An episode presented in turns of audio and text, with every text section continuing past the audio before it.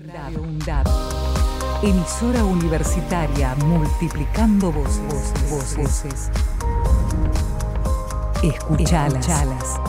Radio UNDAB. radioundab.edu.ar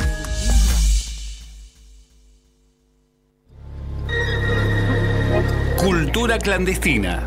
La revista universitaria llega a Radio UNDAB. Toda la información cultural en formato radiofónico. Cultura clandestina. Lunes de 16 a 17 horas. Por Radio UNDAB. La cultura es el fiel reflejo de la sociedad. Películas, canciones, obras teatrales. Expresiones que no piden permiso. Se abre paso, No espera. y no sabe consultar. Cultura Clandestina te presenta todas las noticias del arte nacional. que no soy el mismo. Y volvimos a otro lunes de Cultura Clandestina después de una semana la cual estuvimos con finales, con exámenes libres, todo, todo eso que es un poco pesado, es un poco difícil, pero ya está, lo pasamos y volvimos a nuestra radio favorita en Cultura Clandestina. En este programa de hoy, nuevamente Kiara no va a poder venir, pero tiene una razón y nos dejó un mensaje. Pero antes de hablar de Kiara, vamos a hablar un poco de, de qué se va a tratar el programa de hoy. Se acerca mucho Halloween, así que vamos a meternos un poquito también en ese tema, vamos a hablar un poco de eso. Sam, al final de todo nuestro programa, nos trajo una investigación un poquito, bueno, de él, en la cual va a hablar del sonido en las películas de terror, un elemento muy importante dentro de para crear estos mundos de terror y todo.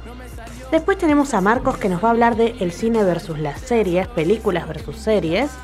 Y por último, Ezequiel nos va a contar un poco de cómo fue recibida Argentina 1985.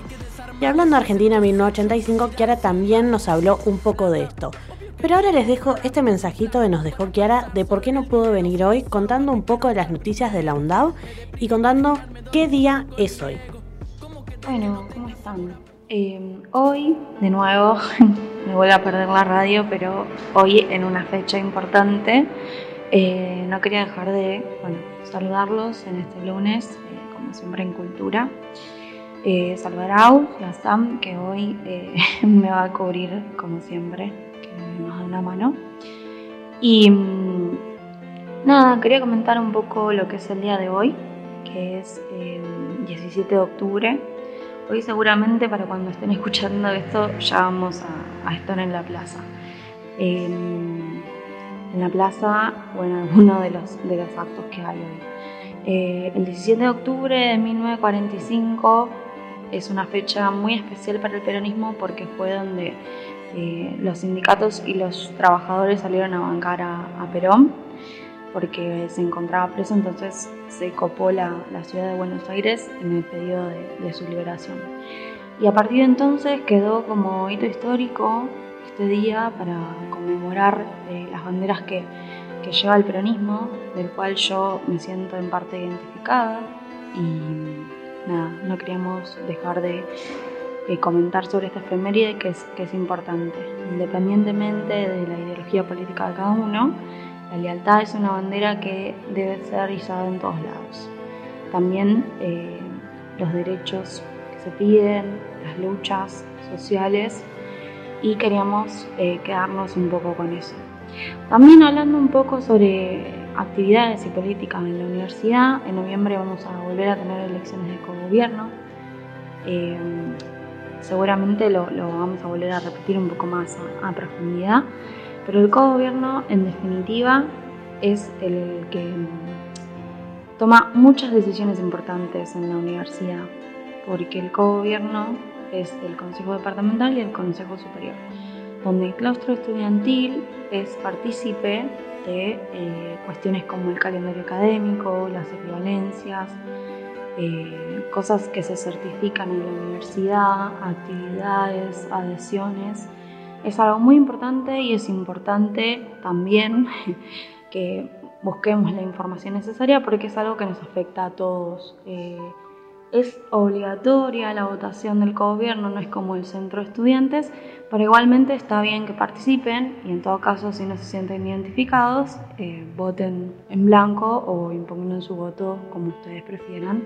Pero considero que seguramente en alguna voz de la universidad van a poder encontrar em, lo que buscan o con lo que se sienten identificados. Otra cosa importante que está sucediendo es que hay ingreso a carreras de nuevo, o sea que hay inscripciones para el primer cuatrimestre del 2023. Eso va a ser hasta diciembre. Ya si conocen a algún amigo o alguna persona que esté buscando carreras, eh, estamos con expos en UNDAP. La semana pasada, el viernes pasado, hubo una expo en la sede de Piñeiro, donde especialmente en nuestro departamento tuvimos el espacio del auditorio en el que Artes Audiovisuales realizó una muestra de una pantalla verde. Eh, todo el mundo se divirtió con la pantalla verde, incluso venían de otros departamentos a divertirse y a sacarse fotos. Estuvo muy bueno porque vinieron muchos compañeros de la carrera y hicieron el armado y fue una tarde muy, muy linda y productiva. Después eh, en periodismo estuvieron con una radio abierta y las demás carreras tuvieron la presencia de directores o referentes de la carrera para comentar un poco lo que era. Eh, seguramente en estos, en estos meses o bueno, lo que queda de octubre y noviembre, haya más sexto para ir comentando.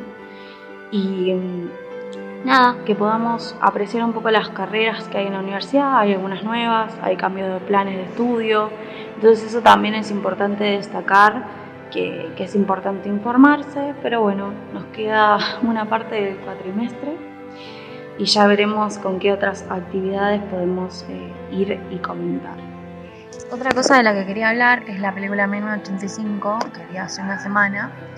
Quería eh, comentar que es una película muy buena, ha tenido varias críticas, pero me parece que, la postura desde la que se decidió contar, sin violencia y con una perspectiva neutra sobre lo que fue el juicio a los militares, es y fue el primer eh, juicio civil a a una junta militar o, a autoridades militares fue, fue difícil, fue complicada porque se les tiró por la cabeza el caso al fiscal y, a su equipo y se les dio muy poco tiempo para realizar la gran labor que, realizaron.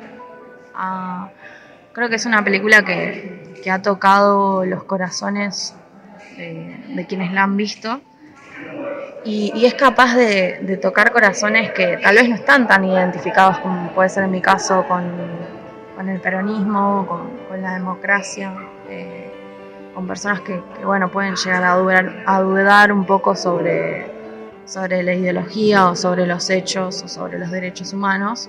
Y, es una película que, al igual que el juicio, nos deja cada vez más, nos va dejando eh, una mirada de, de lo que pasó, nos va dejando casos, le, pone el cuerpo a, sucesos que, pasaron en nuestro país y los vuelve a, remarcar, recuadrar. Eh, quienes somos del área audiovisual, del cine, sabemos que, que en las películas se hace siempre un recorte y lo que se ha decidido recortar para mí está bien logrado. Y si todos, todos hablan de lo que le falta a la película, pero bueno, no olvidemos también que las películas son recortes y, creo que eso es lo más interesante. ¿Estás escuchando? Cultura clandestina.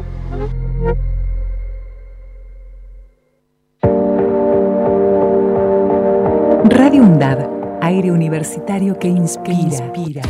radioundab.edu.ar, voces críticas para construir futuro.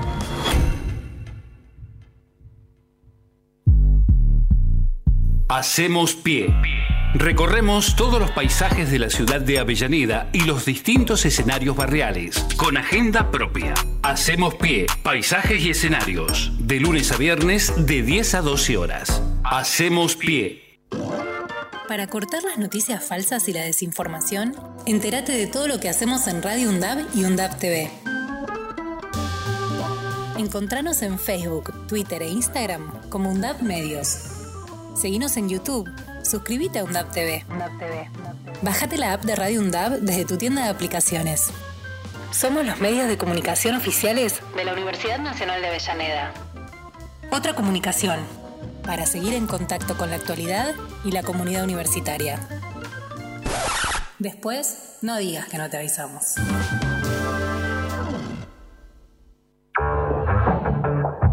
Donde estés y cuando quieras, escuchar Radio UNDAB. Búscanos en Play Store como Radio UNDAB y descarga la aplicación en tu celular. Búscanos en Play Store como Radio UNDAB. Como Radio UNDAB. Donde estés y cuando quieras. Radio UNDAB. Hacemos otra comunicación. Otra comunicación.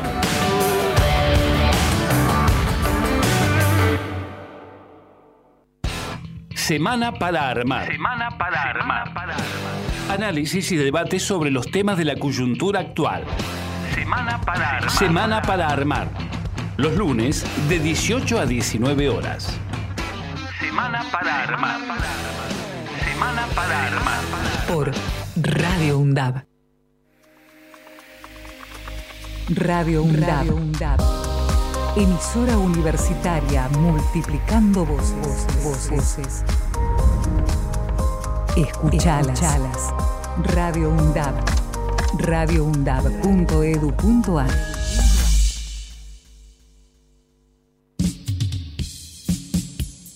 Todo el cine internacional.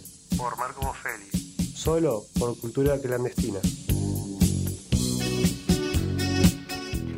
Y volvemos. Y ahora nos acompaña Sam de nuevo como co-conductor. ¿Todo bien, Sam? ¿Qué tal? Bien, bien.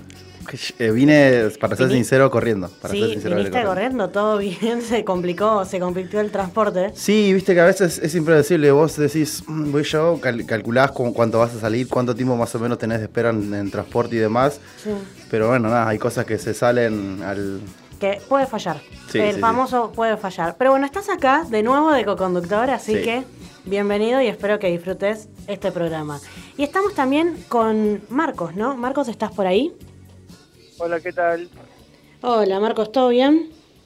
Todo bien. Contanos, ¿qué trajiste para nosotros hoy? Ya, eh, porque ahora hay, con todas las plataformas digitales y todo esto, hay una gran dicotomía entre series contra películas, como, como si dos mundos totalmente distintos, aunque en realidad son prácticamente lo mismo. Estamos viendo seguridad donde a la gente le gusta ver menos películas y prefiere ver series y bueno, mi idea es debatir un poco con ustedes el por qué pasa esto. ¿Vos decís que ahora se prefiere más ver series que películas? Sí, tanto, sí, es, más o menos un hecho de que es más rentable para las empresas series que producir películas. A ver, contanos eso un poco.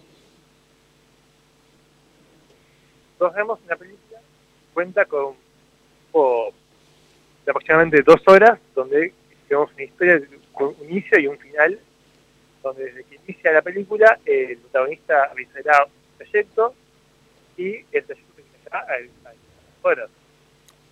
¿Cómo? En una serie... Perdón, perdón, Marcos, ¿se te está cortando un poco la llamada? ¿Puede ser que estés viajando o algo así? No, estoy, estoy en mi, mi guarida, como siempre. A ver, porque se está cortando un poquito la llamada. A ver.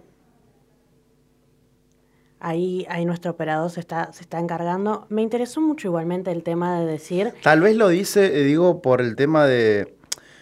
Eh, viéndolo desde el lado de, los que dirigen y producción y demás, por el tema de. Eh, es menos presupuesto de, de alguna manera porque hay series que se encuentran en rodaje de ponerle los últimos capítulos de la primera temporada que lanzan. Y, o sea, tienen eh, todavía un, margen en el que se todavía siguen produciendo, eh, mientras ya están, viste que hay series que lanzan una. Eh, lo que está ahora en tendencia es un capítulo por semana. Sí. Creo que tal vez por eso, que tienen más tiempo. Yo en sentido espectadora lo veo puede ser que disfrute un poco más de la serie porque siento que me pueden llegar a contar más que una película. O sea, bueno, sí, es verdad. Me está pasando últimamente de que por ahí veo una película de una hora y media y me quedo corta. Eh, entonces, es como, a mí de espectadora lo veo eso, pero puede ser que, que Marco se, se, digamos, Tal vez se refiere a lo el económico, tema de lo económico. Acá acá estoy de vuelta. Hola, Ahora sí, perfecto. Eh, bueno, sí, lo que está explicando que, bueno, una película son dos horas donde el protagonista hace un trayecto que empieza desde minuto cero y termina en las dos horas y ya eh, bueno, la historia cierra y, y ya eh, nosotros como espectadores ya nuestra relación con el producto ya termina. Mientras que en una serie el trayecto es mucho más largo y, el, el sentimentalismo que tiene el espectador hacia los personajes es mucho mayor y es, normal que genere mucho más simpatía a un personaje de una serie, porque nosotros como espectador lo tenemos más in- incorporado a nosotros que a una película. Y esto, eh, gracias a situaciones como la pandemia, donde la gente eh, que estuvo arraigada lamentablemente en mucha soledad, encontró en las series eh, las figu- figuras de estos personajes como, como gente para, que convivían día a día porque bueno, las series son mucho más extensas que una, una serie de películas en sí mismo. Y bueno, las propias, eh, las propias empresas más grandes que tienen el cine, lo que, lo que buscan es eh, sacar más series de sus productos, más que películas en sí, así pueden extenderlas eh, mucho más tiempo. Esto si nos lo podemos a pensar se complica un poco en sentido de los premios y todo, porque la mayoría de los premios son premios de películas. Entonces tampoco podemos jugar de no saquemos películas, saquemos puramente series, porque la mayoría de los festivales, concursos, etcétera, es sobre todo de largometrajes de películas. ¿Verdad? Es como, ahí, ahí no la estamos jugando. Pero es verdad, es como que ahí lo que decía Marcos era un poco lo que, lo que me pasaba a mí como espectadora de que como puedes contar la historia en más tiempo, podés como concentrarte más y entender mucho más. Y ahí me meto en otro tema que es cuando hacen una adaptación de un libro a un producto audiovisual. Uy. El libro cuando es una serie está mejor tratado. Mil veces que cuando es una película. No ser que tipo sea que yo un libro de misterio o algo así que se puede resolver en una película, como poner que yo la chica del tren o cosas así, onda. Pero yo siento que los libros son mejor cuando están adaptados en series que cuando están adaptados en otra cosa. porque le da tiempo a desarrollar más la personalidad de los personajes Claro. y uno asimila más después como que el contexto en el que se desenvuelven. El mejor ejemplo que es, ahora estoy obsesionada por la Casa del Dragón, pero bueno, el mejor ejemplo fue Game of Thrones en sus comienzos, en Juego de Tronos. Yo estoy leyendo el libro y ese libro como película hubiera fracasado completamente. Completamente. O sea, ese libro necesitaba que sea una serie y necesitaba que se contara así con todo el tiempo del mundo. Claro, bueno, es verdad. Es como tenía mucho desarrollo de personaje, muchas problemáticas y que si vos sacas una de esas problemáticas no se entiende. O sea, no entendés cómo el personaje llegó a tal lugar, así es como que... Por eso soy un poco pro series, pero las películas son lindas. No, eh, un caso que podemos, eh, lo que diciendo que podemos vincular es el- lo que pasó con la, la serie de Obi-Wan, que bueno, originalmente, eh, no sé si sabían, iba a ser una película, pero a último momento se cambió a hacerlo una serie y, un y, y se usó el mismo guion para la película.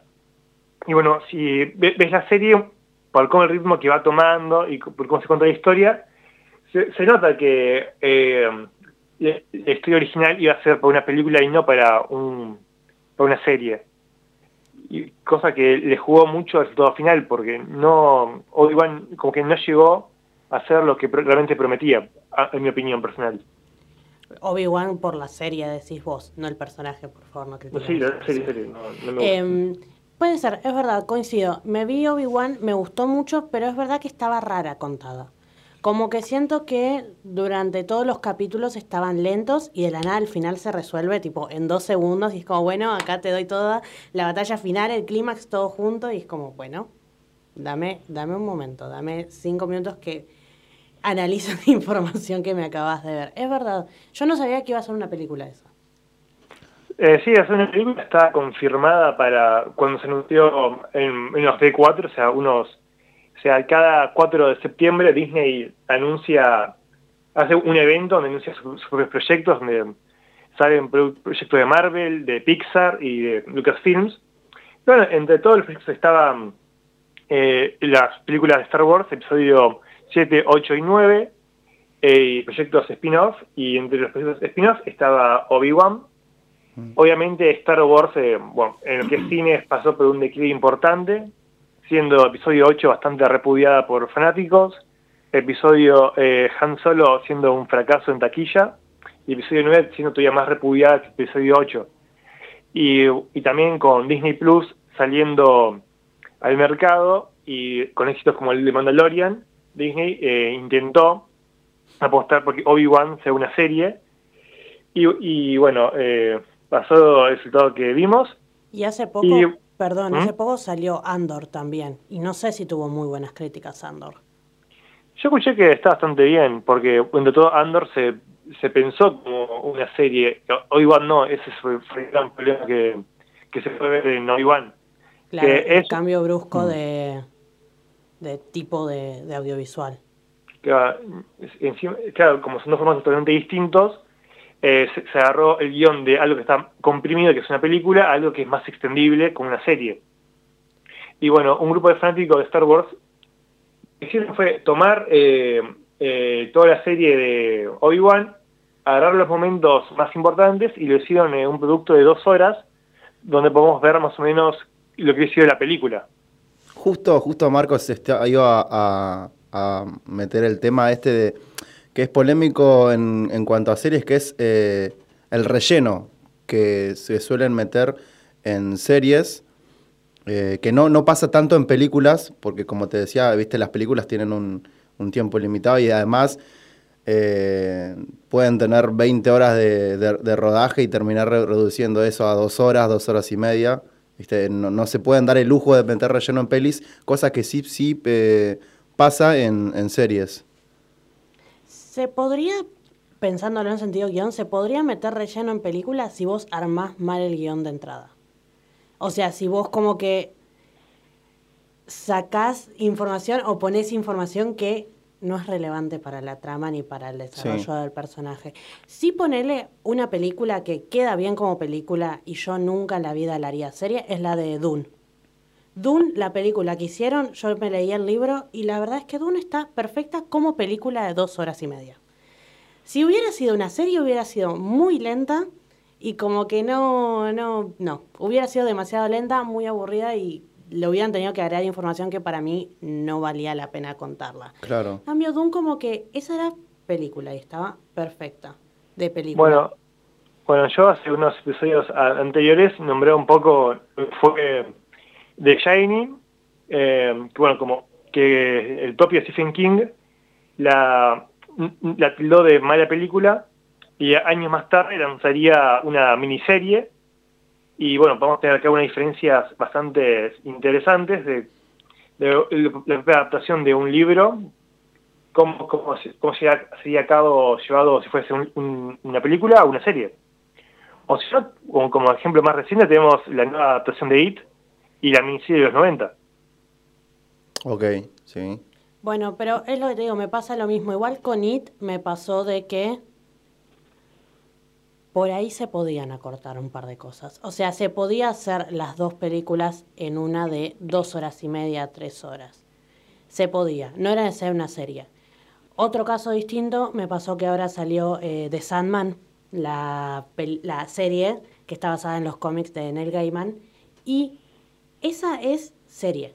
O sea, y el mismo Neil Gaiman dijo, si le hubieran querido hacer una película, no se podía porque vos para entender a los personajes Claro. tenés que explicar un montón de historia atrás. Y es verdad, pasa eso. Vos ves la serie que dura 40 minutos, menos de 40 minutos cada capítulo, pero entendés todo. Y si lo hubieras puesto en una película de dos horas y media, no. Sacás muchísima información que es importante. O sea, no, no entendés bien el desarrollo, más que de Salman es como bastante delirante de por sí. Entonces es como, nada, eso. Voy a decir igualmente algo de las series, a favor de las series o a favor de ver más series ahora. eh, también están saliendo muchas series con historias cortas.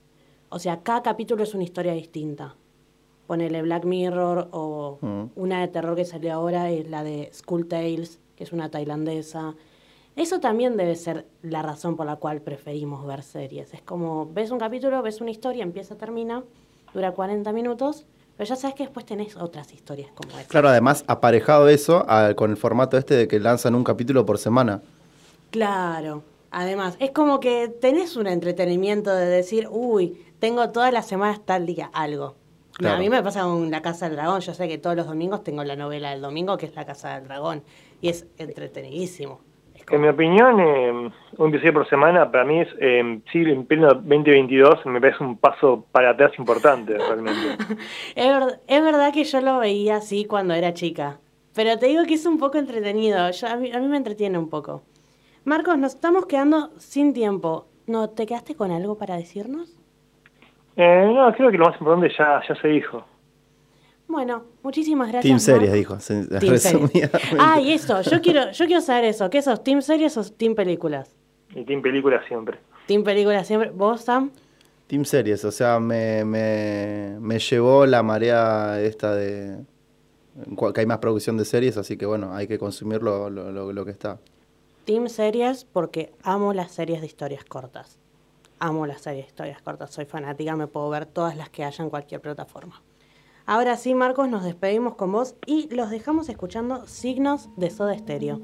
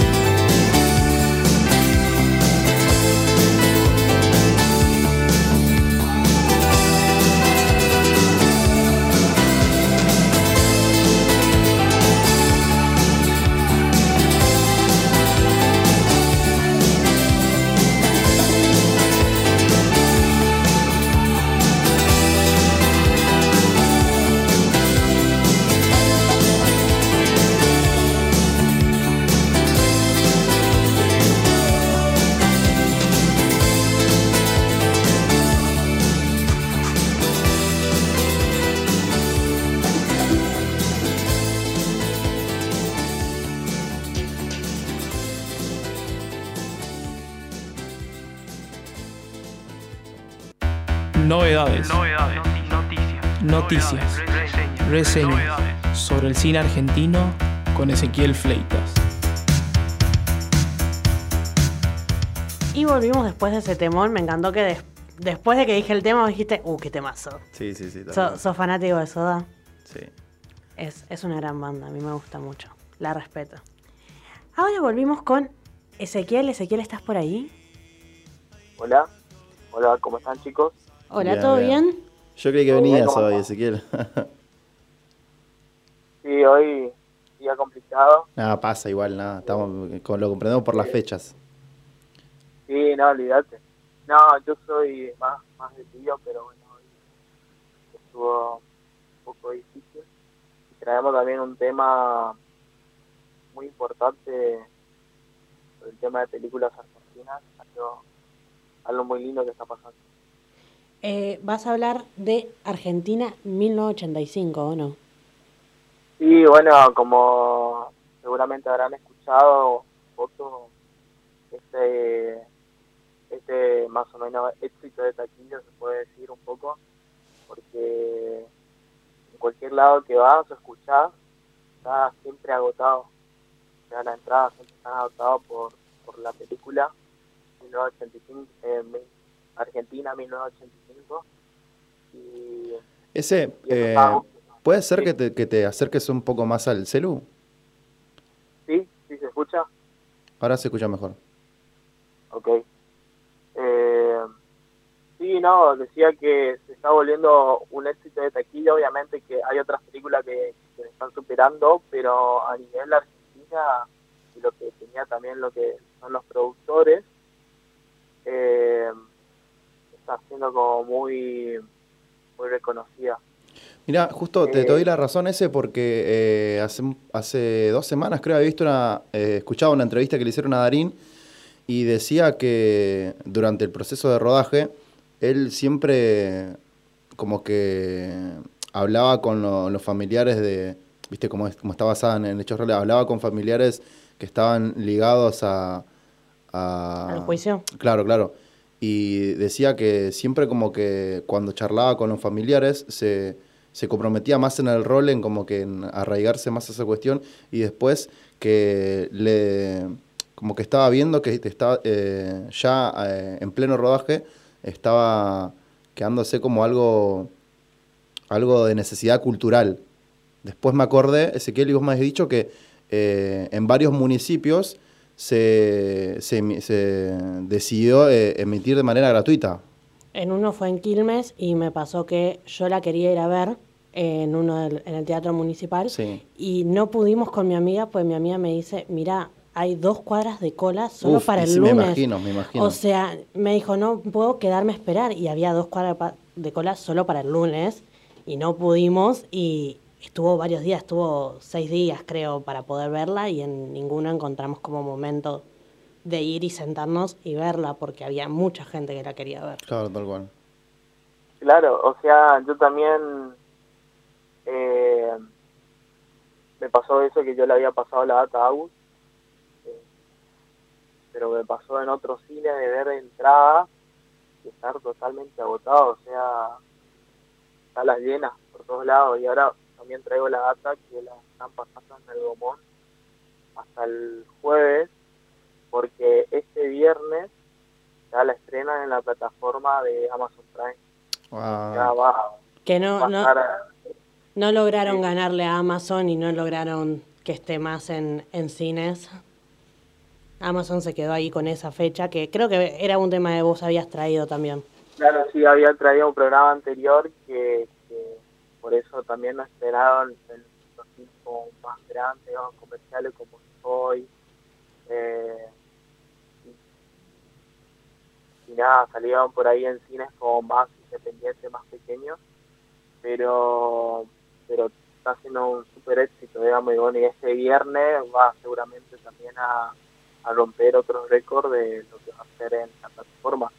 Del Gomón Pero- yo vi, me apareció mismo en Instagram, fue la primera vez que me pareció que el Gomón decía que estaban agotadas todas las entradas de Argentina en 1985, que ya no se podía sacar más.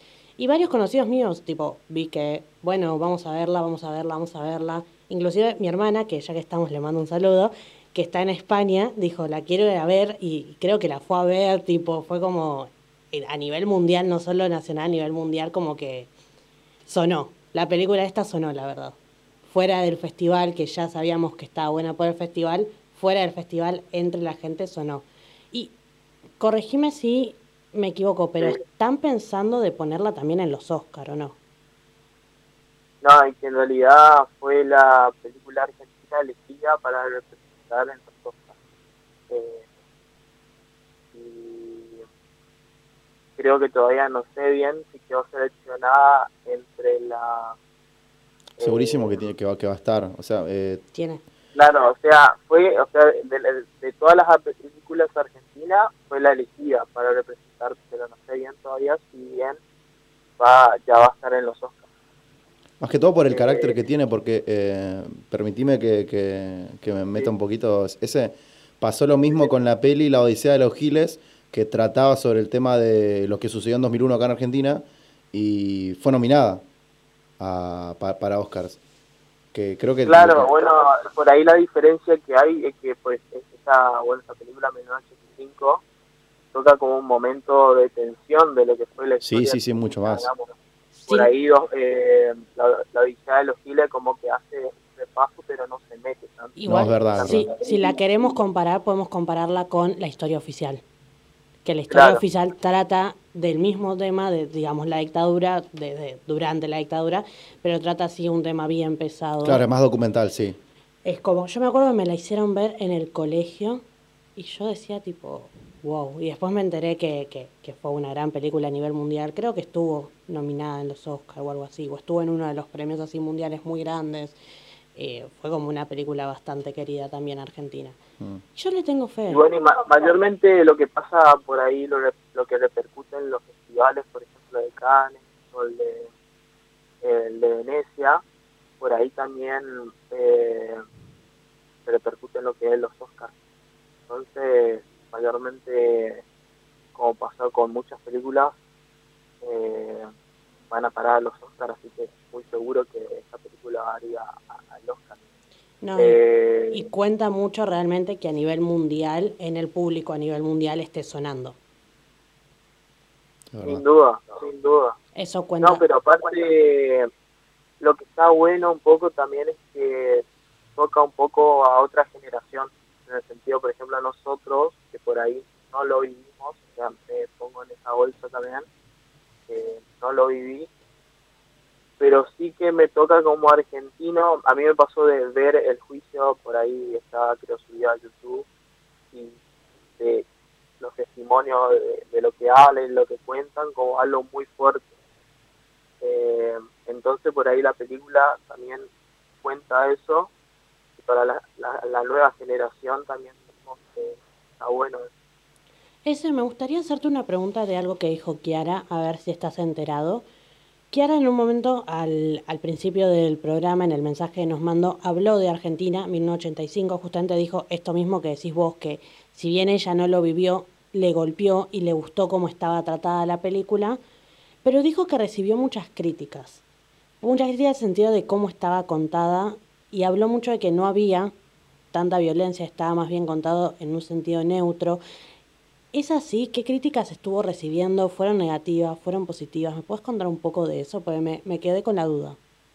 Sí, o sea, de lo que más o menos había leído, mayormente son positivas, pero obviamente hay algunas, no, no digo negativas, sino más que nada al punto de vista de cada uno, porque también es un poco subjetivo de, de pasar eso, por ejemplo, de odiarse o- unas cosas o no meterse por algún lado, de, contar un poco más.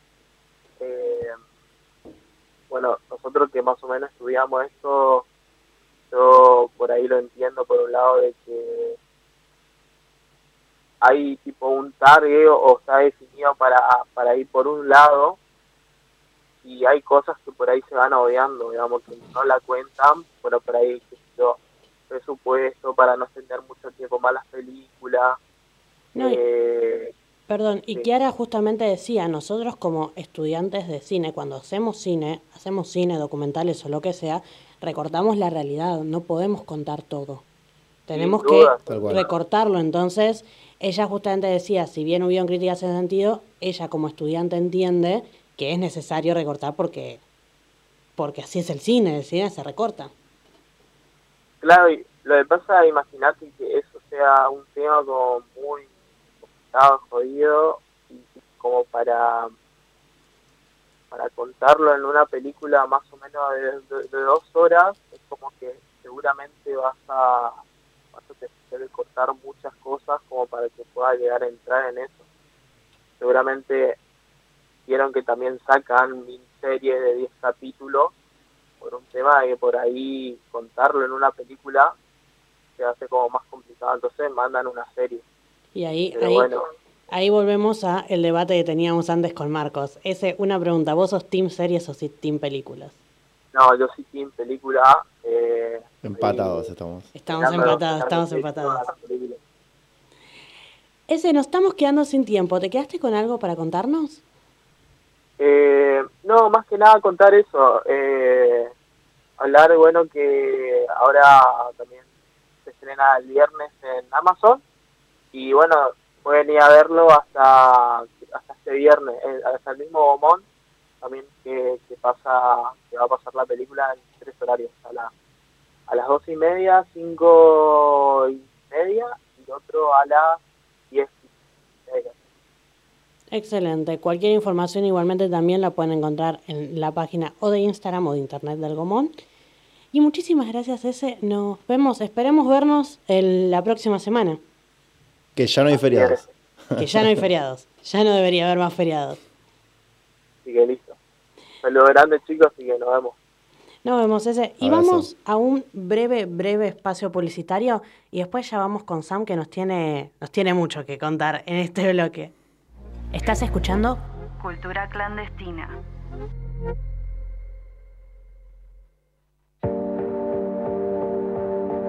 Radio UNDAB, aire universitario que inspira. inspira. radioundab.edu.ar Voces críticas para construir futuro.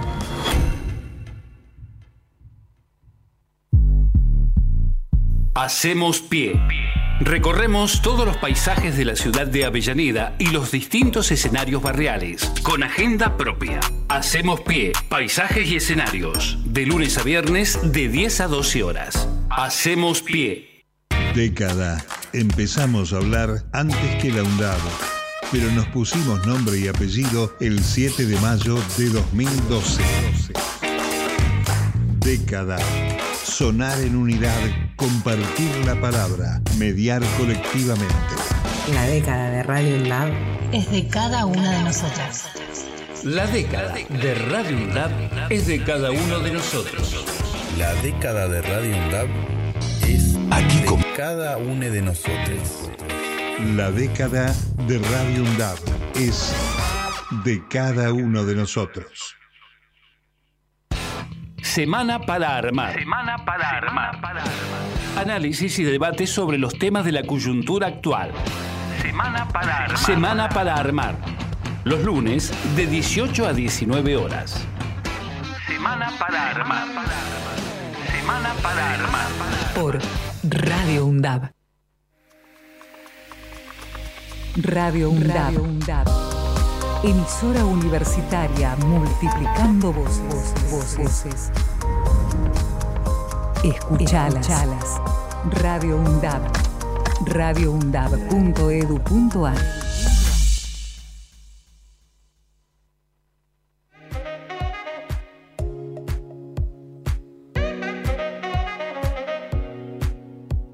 ¿Alguna vez te preguntaste por el origen y contexto de algunas canciones? ¿Querés conocer artistas locales y explorar nuevos géneros? Bueno, acá vamos a hablar de eso y más. Todo para levantarte el inicio de semana. Y volvemos con este último bloque, que tenemos un último momento, que nos enteramos cuando llegaste al programa, Sam. Sí, sí, tal cual. Contanos, por favor, te doy, te doy la palabra completamente no, te- para te- que te- cuentes te- un Te doy poquito. el pie y yo te, yo te, te- te contextualizo con otros antecedentes que, que- que tienen el mismo. Muchísimas gracias. Ahora yo voy a ser parte de la columna de música.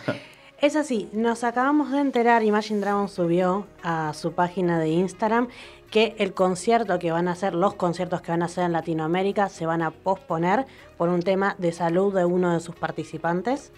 Todavía no se sabe cuándo y lo único que sabe es que si quieren un reembolso se puede pedir un reembolso. El problema es que todavía, en el caso de Argentina, All Access no dijo nada, Mm. pero esto está subido en la página oficial de Imagine Claro, Dragons. pasa que es muy último momento, supongo que tendrán ahí un protocolo. Literalmente hace menos de una hora pasó esto, hace unos 45 minutos, Sí, por ahí. 50, así que nada, para todos aquellos que tenían Está entradas. haciendo una especie de karma esto porque no, no solo le está pas- pasó a ellos, sino que sucedió un acontecimiento similar que tiene que ver con salud con Coldplay. Que todavía seguimos en espera. Por Mm. ahora siguen diciendo que se hace, pero en realidad la salud de Chris Martin, del cantante de Coldplay, se tendría que mejorar el día anterior al primer concierto. Claro. Y después de eso, él tendría que cantar 10 conciertos seguidos. O sea, es, es, un tema es con un las poco giras. imposible, es como un poco complicado. Por ahora, igualmente, de Coldplay se dice que se hace. Por ahora. Ahora hay que ver qué onda. Pero sí, este es nuestro último momento que vino Sam todo contento con su columna, que yo la quiero igualmente escuchar, pero nos vino esta noticia. Y teníamos otros, por lo menos, estos remolzaban, me decía Sam. Sí, sí, sí, no como otros casos que en los que no hubo reembolso, pero no vamos Espera, a hablar de eso. No vamos a hablar de eso, pues son innombrables. Sí. Ahora sí, con esta noticia, después de esta noticia, podemos meternos en el tema que trajiste, que era el sonido y las películas de terror. Sí, tal cual. Lo cual me gusta mucho porque algo muy importante para el terror es el sonido. Más que, yo considero que más que la imagen, es el sonido y qué nos hacen, que no, cómo nos juegan con eso. Claro, bueno, es verdad. Y además, eh, ya entrando a lo que es, eh, estamos en octubre, es el mes de Halloween, es el mes para maratonear eh, series y pelis de terror. Y adentrándonos en esto, es verdad que una película, si bien sea sangrienta y demás, al estilo Tarantino, pero eh, tiene una parte muy importante que es el sonido. No, no solamente te digo los foleys de, del efecto de sangre y demás, sino que la ambientación sonora para eh, generar ese drama previo al asesinato de alguien, previo a descubrir la, la verdadera identidad de otro personaje y demás, porque eh, es algo más que foleys. O sea, es una ambientación, es la climatización para jugar con el cerebro. Y voy a dar un ejemplo que vi en este, justamente dijiste, es el mes para maratonear y yo Sí. hice eso. No estoy viendo otra cosa que no sean cosas de terror. Y me vi una película de Netflix que se llama Soy la cosa más bella que vive en esta casa. ¿Y de terror? Es de terror. Con ese título. Con ese título. Y lo peor de todo es que en inglés es igual. I'm the, I'm the pretty thing I- that live in the house. Onda, algo así. Onda. Es ese título gigante. Pero es increíble esa película. Me dio mucho miedo. La tuve que ver cortada. Y la vi de día porque me dio miedo. Pero algo que tenía muy bien era el sonido.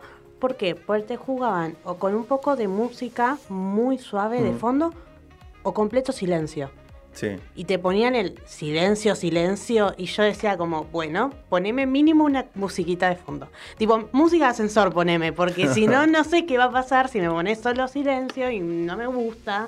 Sí. Y esa película a mí me encantó cómo estaba tratado el sonido. Y me dio miedo la mayor parte por eso, porque las apariciones y todo eso como que...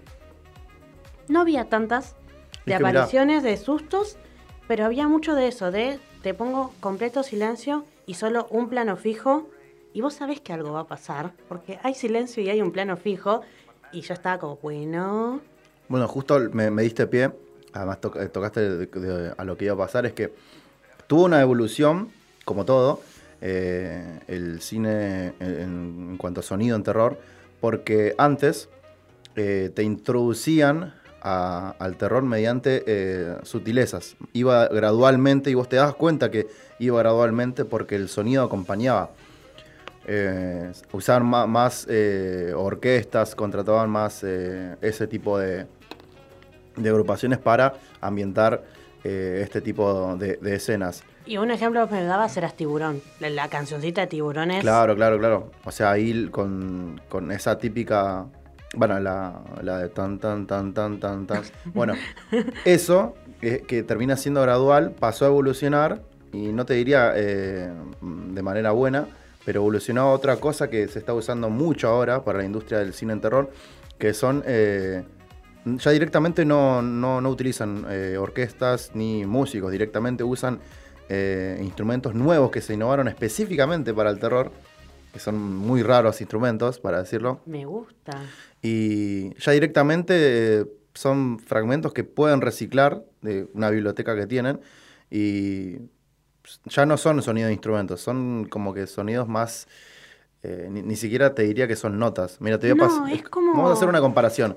Eh, vamos a escuchar un primer audio de cómo eran eh, las canciones de terror, Me las climatizaciones, y te voy a decir a qué pelis pertenecen.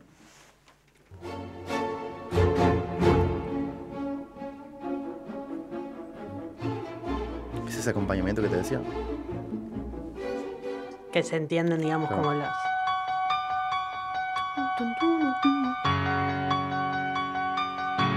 Esta es la del exorcista. No, Halloween. Me confundí. Es que tienen a veces eh, similitudes.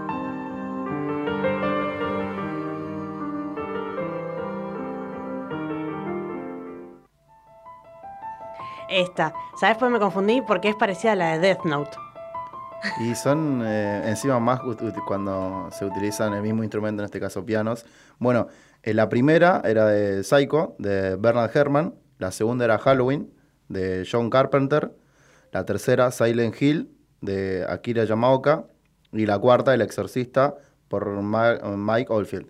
¿Ves lo que te decía? Esta, esa graduación eh, para acompañar las escenas, que va de poquito y, eh, y va subiendo, no solamente con el volumen, sino con la intensidad de los instrumentos. No, y que se nota que son instrumentos. O sea, Sí, sí, es tal como cual. escuchás un instrumento y podés identificar, es un piano, es un violín, Sí, es un... Lo puedes identificar. Se utilizaban eh, generalmente eh, or- orquestas, como te decía, y eran tipo, la pegan acá y listo. Van a, van a seguir como que con ese mismo formato. Cosa que pasaba en los 90 hasta me- casi mediados del 2000, te diría un poquito más. Pero después eh, se rompió eso y directamente se crearon instrumentos específicos para crear eh, sonidos eh, que tengan que ver, te diría con el terror, pero más que todo con un juego en el- en el cerebro. Cosas que, que vos decís, ay, eso como que no, es medio... Acá, acá va a pasar algo raro, no sé qué, pero va Sí. a pasar algo raro. Sí, es esa sensación que a mí, por lo menos, lo que me gusta del terror de ahora. Que es como, yo sé que algo me van a mostrar. No sé qué, no sé si va a ser el monstruo de una o por ahí nada. Claro, es verdad. Y me hacen la gran Hill House que no te muestran nada. Sí, y después te, te- te tienen toda la atención y no. Pero sí, es verdad que a Pero mí bueno, ese juego me gusta. diste un ejemplo que está- eh, también ayuda a compensar porque eh, no hace falta mostrar eh, eh, el momento en el que muere alguien, el momento en el que aparece algo paranormal, sino que también la música te termina haciendo creer que ya estás a la vuelta de la pared para toparte con, Con algo. nada, con Con- algo. con el final. Y resulta que no, baja, vu- vu- vuelve a bajar la, la música en cuanto al clima y te volvés y seguís eh, enredado. No es que eh, termina y con el grito y demás. Pero ahora, bueno, vamos a, a ver en qué evolucionó. Vamos a escuchar el segundo fragmento.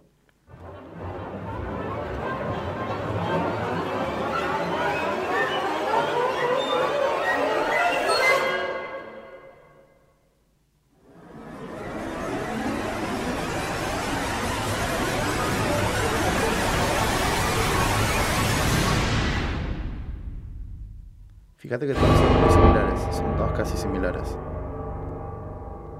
Y todas tienen esos silencios que te digo yo, que es como... Sí.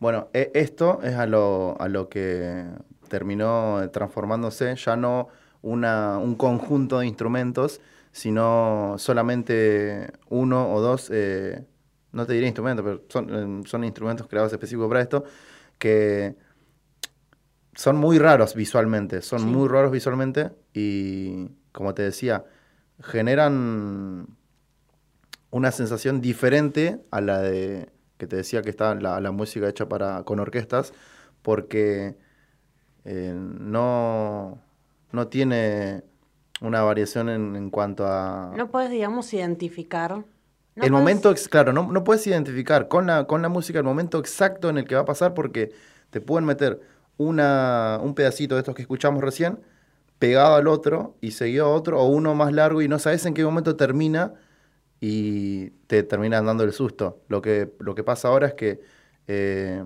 ahora directamente es muy repentino todo. Eh, Es, eh, el personaje va, eh, va corriendo, se da vuelta y ¡pum! de repente. O nunca aparece la persona que... Amo que nunca aparezca. O sea, me encanta. Me, Bueno, ese es el otro formato, claro. me hace feliz que me hablen de un ente terrorífico y que nunca me lo muestren, porque en mi mente me queda de que está seguro en mi casa. Claro, y, sí. y me va a venir en mi casa, ¿me entendés? Pues si no está en la película, está en otro lado porque está, porque existe. Onda, eso, eso me encanta que jueguen. Pero eso es más por ahí visual, en sentido sonoro. Me pasó esto cuando escuchaba el, el segundo, el segundo fragmento, que es como, bueno, bueno, ahora viene, ahora viene, ahora viene, pam, silencio. Y está esperando, digo. Claro, encima es Acá, parte acá del silencio, viene. te es parte, el, es verdad. El silencio es parte, y es como, acá me va a llegar, me va a llegar algo. Y empezaba la otra música y decía como, ah, no, no, es verdad que es un fragmento, no es una película. Claro, claro. No me van a venir a asustar ni a, a hacer nada. Pero es verdad, es... El, el sonido, yo creo que el terror es lo que te digo, se transforma mucho. O sea, se puede hacer terror si trabajás bien el sonido y si jugás bien con el sonido. Claro, tal cual. Me pasó poner que en Smile, eh, justamente que hablábamos una película que a mí me decepcionó mucho, Sí. me decepcionó mucho porque hicieron un mal juego con el sonido. Porque te ponían la musiquita y vos decías, acá algo me aparece, y te aparecía. Y era como, bueno, no. La Claro. idea es que me juegues con la música claro, para claro, mentirme y asustarme como se asustaba el protagonista, ¿no? Es Sí. como... Te diría que son de dos tipos, eh, como que dos formatos, que está este, el, el convencional, que es va acompañado con lo que va a suceder, o eh, te va dando como que la antesala a- al clima este, como que se va a mantener, el tope este de tensión se mantiene, se mantiene y no sabes en cuándo termina. El y está el otro formato, El famoso terror psicológico. Sí, sí, sí, sí. Es más, es el, el que te diría hace más taquilla que el convencional. Que... Y sí, y sí, porque lastima, el terror psicológico lastima, siempre lastima, siempre deja algo. Sí, tal cual, tal cual. Que a mí particularmente me encanta. Y estaba pensando con respecto a lo de los instrumentos y todo, que si vos te pones a escuchar por ahí las canciones de, no sé, Hereditary o de Hill House o... Es verdad que no sé si podría identificar tanto un, un instrumento que suena por ahí. A veces sí, pero no, es como más un sonido pesado y como angustiante, como que te tira abajo. Claro, claro, claro.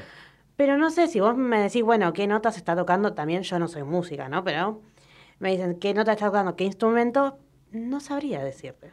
Y si vamos más a lo técnico, serían como que lo contrario a eh, acordes que son consonantes. En este caso son disonantes, como que eh, hacen lo contrario a lo que a lo que termina generando una escala una escala armoniosa. Es como que técnicamente va para va para el lado contrario. Claro.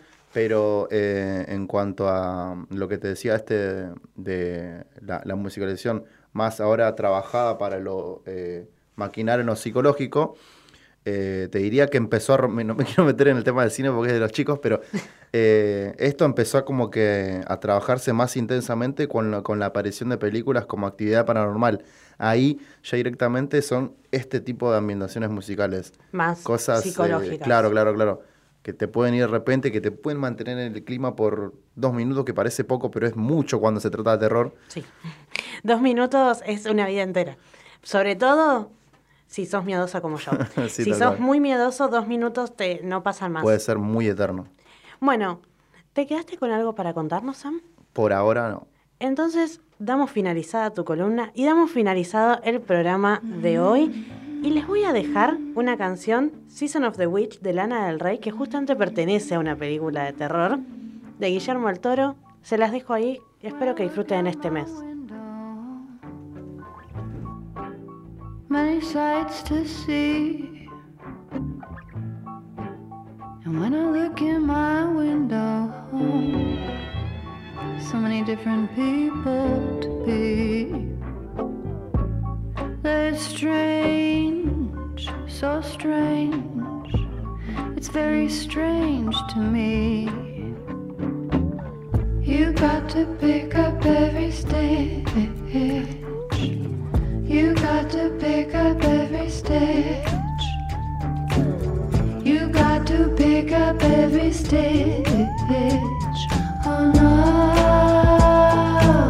must be the season.